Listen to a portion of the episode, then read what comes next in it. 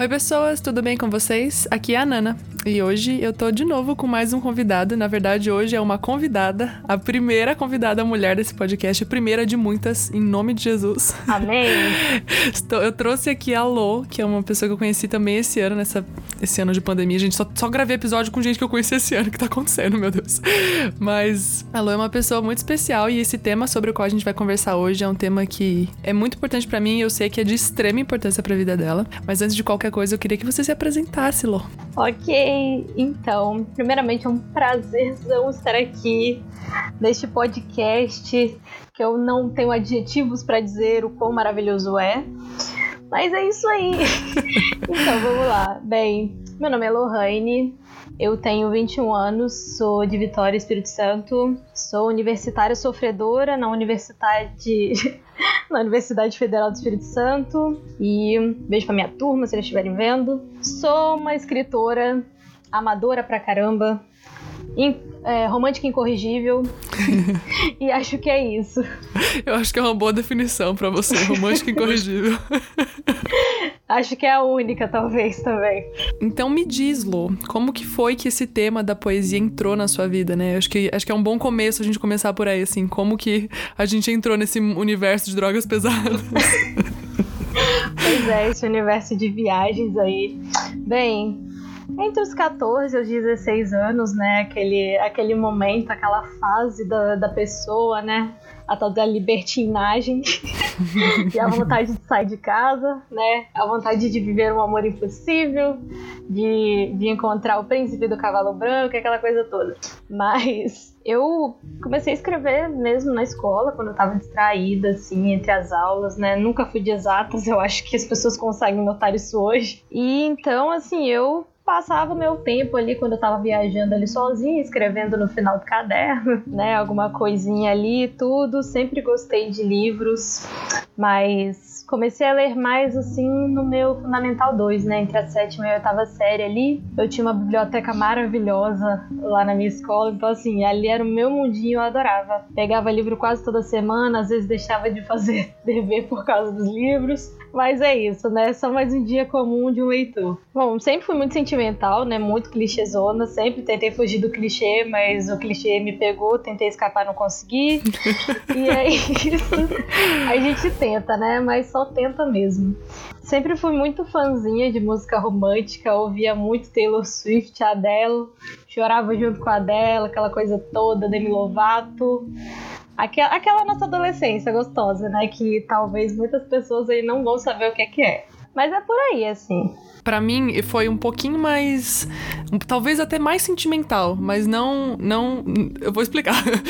É porque assim, eu descobri a poesia através da minha irmã. E é muito especial eu estar falando isso hoje, porque eu tô gravando na casa dela. Olha que interessante, né? Ai, que incrível, né? É, a minha irmã, quando eu lembro quando a gente era criança, ela. Eu, eu sou seis anos mais nova do que ela, né? Então, é, ela participou de um concurso de poesia na escola, que ela que ela estudava e ela ganhou um prêmiozinho, assim, tipo, foi muito massa. E eu lembro que a gente foi nessa, nessa comemoração, nessa premiação que ela ganhou, e ela leu. Todo mundo que ganhava lia o que tinha escrito lá e tal. E eu lembro que aquilo me deixou com um negócio, tipo, deu um, um negocinho no coração, assim, sabe? De uma criança que, sei lá, eu tinha 6, 7 anos de idade, não tenho a menor ideia de quantos anos eu tinha, mas eu era bem criança mesmo. E eu lembro que aquilo me deu um negócio, tipo, que, que, que é isso? Que as pessoas falam um negócio que rima, de repente não rima, e aí é legal porque fala de sentimentos e às vezes fala de política, e às vezes, sabe, aquela coisa que fica na cabeça de uma criança que tá descobrindo o mundo, tipo, o que, que é isso? O que, que tá acontecendo? Às vezes é só um monte de metáfora solta e você que lute para descobrir. Exatamente. Então, para mim, como criança curiosa, foi a descoberta de um universo, assim. Então, para mim a poesia sempre carregou e sempre vai carregar esse esse lado sentimental de sempre me lembrar a minha irmã. E eu sei que a minha irmã tá ouvindo esse episódio porque eu sei que ela ouve todos os meus podcasts, então um beijo, Maia, eu te amo. Mas é muito assim, tendo que teve um aniversário dela, que eu, eu fui dar um presente para ela e eu cheguei na biblioteca e falei, vou comprar um livro, né? Porque eu gosto muito de presentear as pessoas com livro. E na hora. Melhor presente. Inclusive, você pode me presentear também com livre, o Natal tá chegando, tá? Gente, quem me conhece e quem estiver ouvindo o podcast da Nana, quem não me conhece também posso estar mandando o endereço, aquela coisa toda. Gente, a Lohane, ela é um Enneagrama 7, então assim, já se acostumem. ela é assim mesmo, meio da, das pessoas, livre, leve e solta. Totalmente. Tem uma pessoa aqui que pode testemunhar muito bem isso. Ai, Deus. Mas é meio que isso, assim, então. Daí eu dei. A hora que eu cheguei nessa, na livraria, eu olhei uh, O Sentimento do Mundo, que é um livro do, do, Drummond, né? E, eu, uh, e Drummond eu descobri através da minha irmã, né? Então, assim, a hora que eu vi o livro, eu falei, ah, pelo valor sentimental que tem, tipo, é, é, esse é o presente perfeito, sabe? E então a poesia entrou na minha vida assim, através da, da vida da minha irmã. E aí depois, né, adolescência, músicas, etc, etc, a gente vai se deliciando com a poesia. Mas até onde eu sei, Lohane, a senhora também escreve poesias. Então, assim, como é que foi esse processo de Lohane fã de, de poesia se tornar uma Lohane escritora de poesia, uma poeta? Pois é, então. É, como eu falei, né, entre os 14 e os 16 e, e até aqui, é, sempre que eu me apaixonava por alguém escrever alguma coisa. eu nunca fui, sinceramente, eu nunca fui chorar de, em filme romântico, assim, sei lá, acho que posso contar umas três vezes na minha vida que chorei com filme romântico, mas, né, tudo ali atrelado a TPM e é um indício de um término, né, então a gente releva, mas... Fatores externos influenciando, né? É, aquela coisa, assim, né, muito mais forte que eu, mas é muito no risco, assim, uma coisa muito simples mesmo, sabe? É, os meus momentinhos ali sozinha. Sempre gostei muito de de admirar é, o que está ao meu redor. Apesar de eu ser muito falante, eu também sou observadora. Eu gosto muito de analisar as pessoas, o comportamento delas, como é que elas lidam com as coisas, como elas vivem. A natureza, eu adoro admirar a natureza. E, e por ser cristã, né, desde que eu nasci, a música também entrou na minha vida muito cedo né? Então, assim, hoje eu faço parte do grupo de louvor, hoje eu toco alguns instrumentos, né? Toco, entre aspas, né? Não vou falar toco porque seria muita dado da minha parte, mas, assim, toco violão, violino, teclado, e pela música também, né? Ter toda essa questão melódica e de rima e tal. Então, assim, certamente influenciou bastante, assim, na minha, nas minhas tentativas de escrever alguma coisa. É, eu, eu escrevo também, mas assim, não, eu tenho muita dificuldade em escrever em métrica de poesia. Eu gosto muito de usar o linguajar poético num texto corrido, sabe? Uhum. Então, para mim sempre. Eu comecei, quando eu comecei a, a, esse universo da minha irmã de me apresentar poesia, eu comecei a brincar numa vez, numa, numa umas aulas que a gente tinha de, de literatura e que a gente começou a, a ler poetas e tal.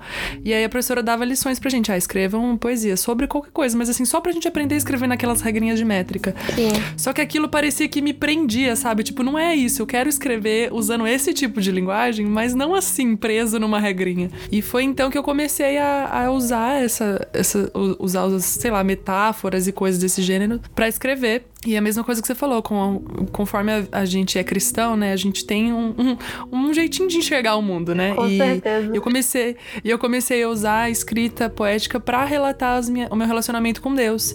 E aí foi quando eu descobri Santo Agostinho, que usa muito de um linguajar poético para escrever, não necessariamente em métrica de poesia. Uhum. E eu uso isso assim até hoje. Eu lembro, inclusive eu vou sem querer exaltar o meu TCC aqui, mas exaltando. Pode fazer, eu... menina, coisa sofrida eu, hein? Pode falar. o meu TCC foi um tema bem melancólico, assim, bem a minha cara, assim, bem melancólico, bem Bem Nana sofrido, é. E eu usei totalmente um linguajar poético para escrever ele inteiro. Como ele era um trabalho que não precisava estar tá em todas as normas de ABNT e não sei o quê, porque era uma faculdade sobre fotografia, né, um trabalho artístico. Então eu usei o máximo que eu podia para para fazer com que o trabalho ficasse poético, não só as fotografias, mas como o texto dele. E foi muito interessante porque teve um, o, meu, o meu convidado, o professor convidado da minha banca, ele chegou a recitar coisas que eu tinha escrito no meu TCC, tipo assim, na banca, assim, ele lendo, sabe? Então, é, eu, esse é o poder da, da poesia, sabe? Que eu acho que, que eu carrego para sempre comigo, assim, de como a forma como você escolhe escrever afeta a vida das pessoas. Tipo, cara, eu nunca imaginei que um professor que é um gênio, que eu considero um gênio, ia gostar tanto do que eu escrevi a ponto de recitar. Eu lembro que ele falou até, eu nunca vou esquecer essa frase que ele falou. Nesse texto aqui tem coisas que eu vou levar pro resto da minha vida, tipo, sabe? Incrível. Esse é o poder da poesia, não porque fui eu que escrevi, não tô querendo dizer isso porque nossa, maravilhoso. Não, muito pelo contrário. Eu acho que a minha escrita ainda precisa melhorar muito, mas como o poder do linguajar poético mexe com sentimentos de pessoas que a gente não tem nem ideia, né? Sim, as palavras são muito poderosas. A Clarice Lispector fala, né, em algum dos textos dela, né, que ela brinca com as palavras, ela mexe com as palavras, as palavras mexem com ela, e é exatamente isso mesmo. É, você falando de fotografia, é, algumas vezes eu pego algumas fotos que eu tiro, né, também e uso para ilustrar.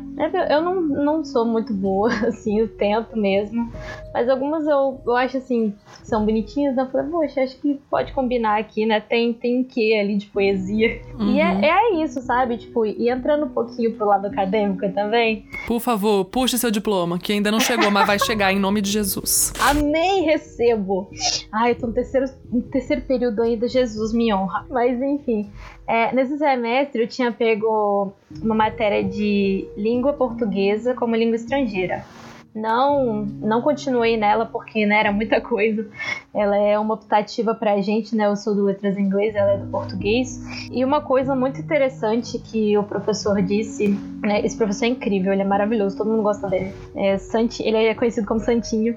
E uma coisa muito legal que ele disse, e que é realmente isso mesmo, é que, tipo, tudo é texto sabe? Se você tá olhando algo que uma pessoa está vestindo, aquilo é texto. Se você está olhando a estrutura de uma casa, aquilo é texto. Se você está com, é, com vista para o mar, vendo o voo dos pássaros, isso é texto. Tudo é texto. Tanto que eu já criei um poema fazendo devocional, então assim.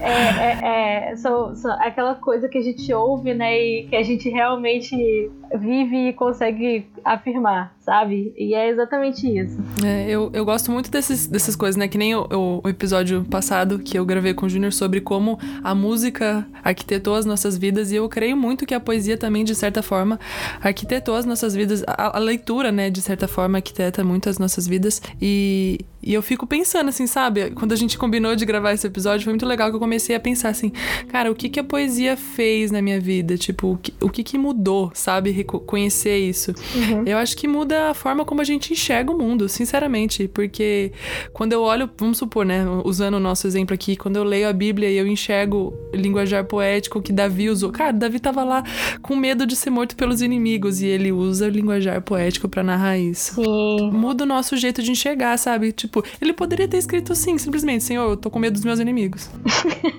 Acabou. Mas é, não. É. Ele escreve, ele faz questão de escrever versos e versos que a gente sabe que muitos deles são musicados, né? São salmos para ser cantados e tudo mais. Então, Cara, como é incrível esse negócio, né? A gente só para quando. A gente só percebe quando a gente para pra analisar. A mesma coisa, quando eu parei para analisar o que, que a música tinha feito na minha vida no episódio que eu gravei com o Júnior, eu fiquei pensando, meu, olha que louco, moldou escolhas que eu fiz.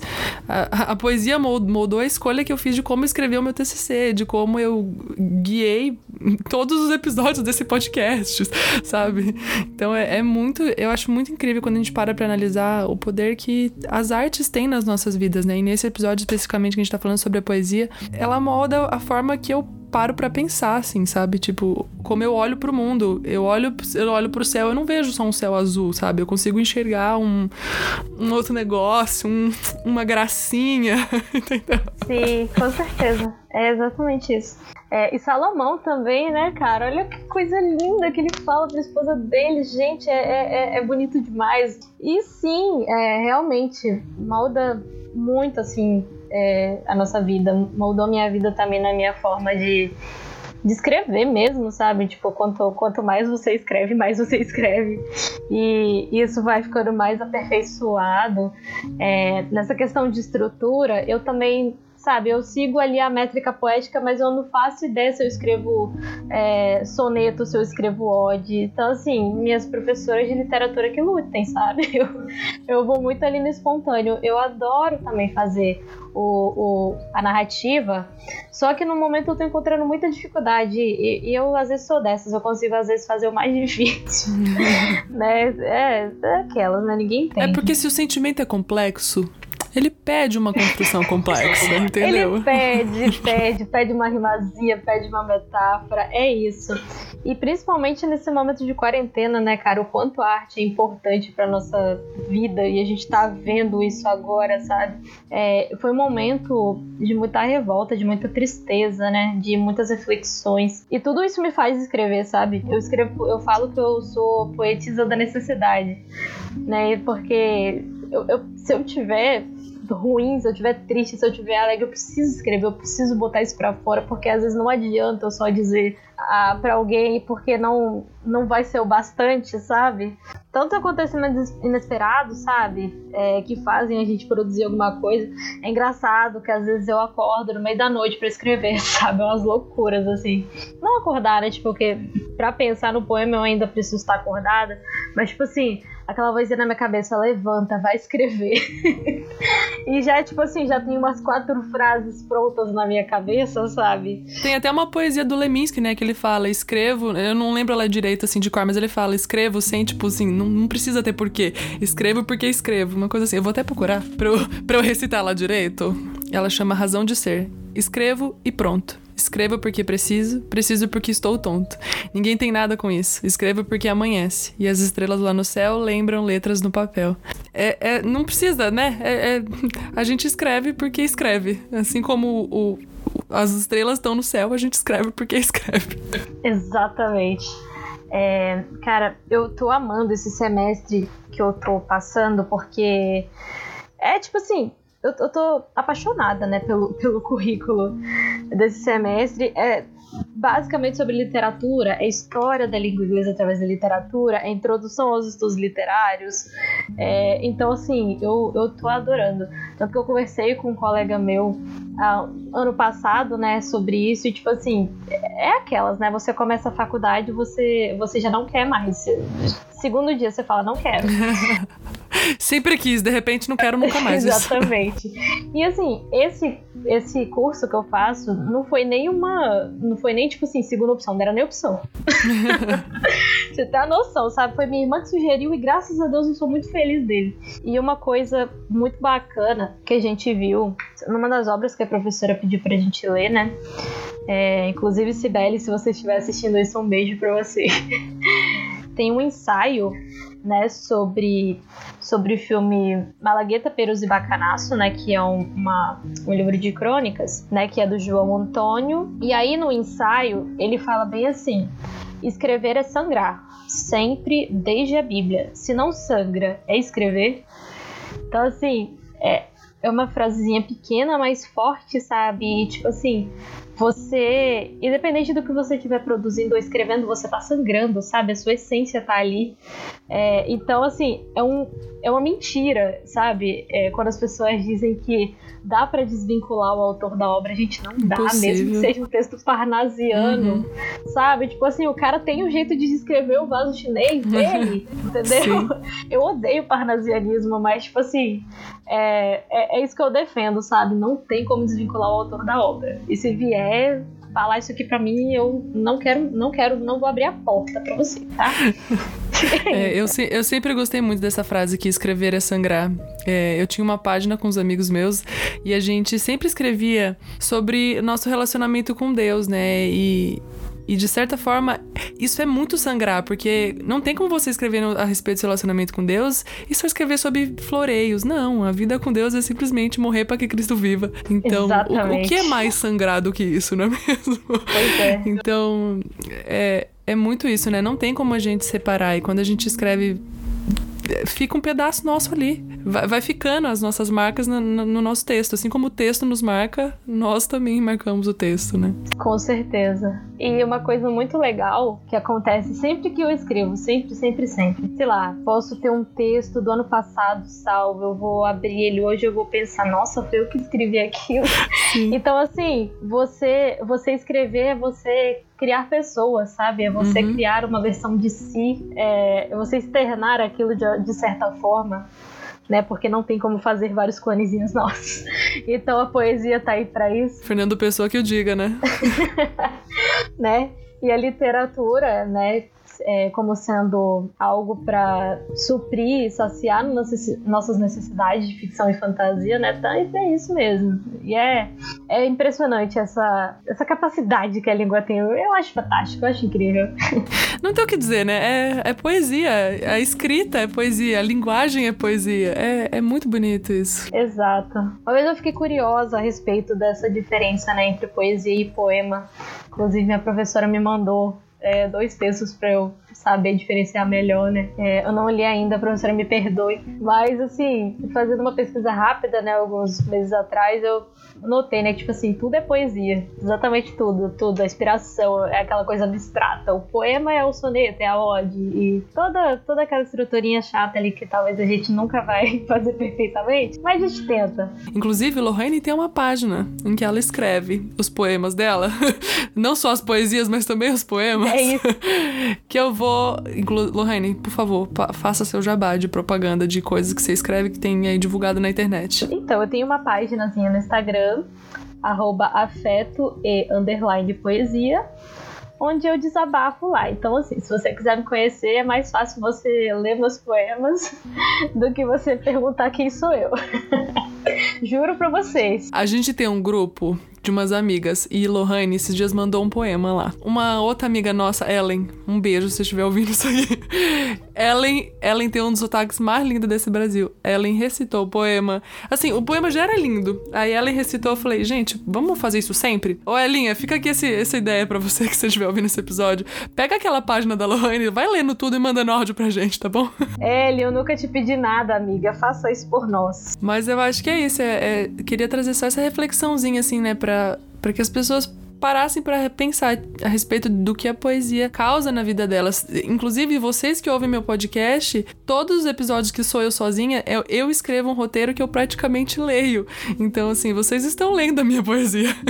Você vira e fala, ah, eu não tenho costume de ler poesia, mas vocês ouvem. Quando vocês ouvem um sermão na igreja, que eu sei que tem muito crente aqui que me ouve, vocês estão ouvindo, pode ser, pode ser poesia, é texto. Alguém pode ter pensado em... Se vocês ouvem o Emílio Garofalo, vocês ouvem poesia. Começa por aí, porque ele escreve de um jeito muito poético, que me inspira sempre muito, inclusive. Mas é isso, assim, eu queria trazer essa reflexãozinha para vocês pararem para pensar como a forma que alguém escreve afeta o jeito que você recebe aquilo que a pessoa escreveu. A forma como o Drummond escreveu milhares de poemas afetou o meu jeito de escrever e afetou o meu jeito de pensar, sabe? Não que eu escreva de um jeito parecido com ele, não chego nem aos pés, mas, mas no sentido de me fazer parar para pensar, cara, se esse, se esse gênio parou e pensou antes de escrever, por que, que eu também não vou parar e pensar para escrever algo bonito que seja gostoso para quem tá ouvindo, que seja inspirador, né? Sei lá. Exatamente. É, é uma coisa muito legal que acontece também no meio da poesia. Eu, por exemplo, como, sei lá, se eu pudesse, eu viveria disso. em nome de Jesus, tal, é, qualquer dia eu consiga viver disso, né? Vender. Estende a mão e recebe, amiga. Amei. Vender aí coletâneas de poemas. Né? Mas uma coisa muito boa que acontece comigo, e eu acredito que com muitos escritores também, é você se sentir livre para falar sobre tudo, sabe? E mesmo que você esteja triste, né? Mesmo que você esteja sofrendo enquanto escreve, é você conseguir colocar beleza naquela tristeza e você se sentir bem, porque você conseguiu externar aquilo, você conseguiu sangrar, sabe? E, e é maravilhoso.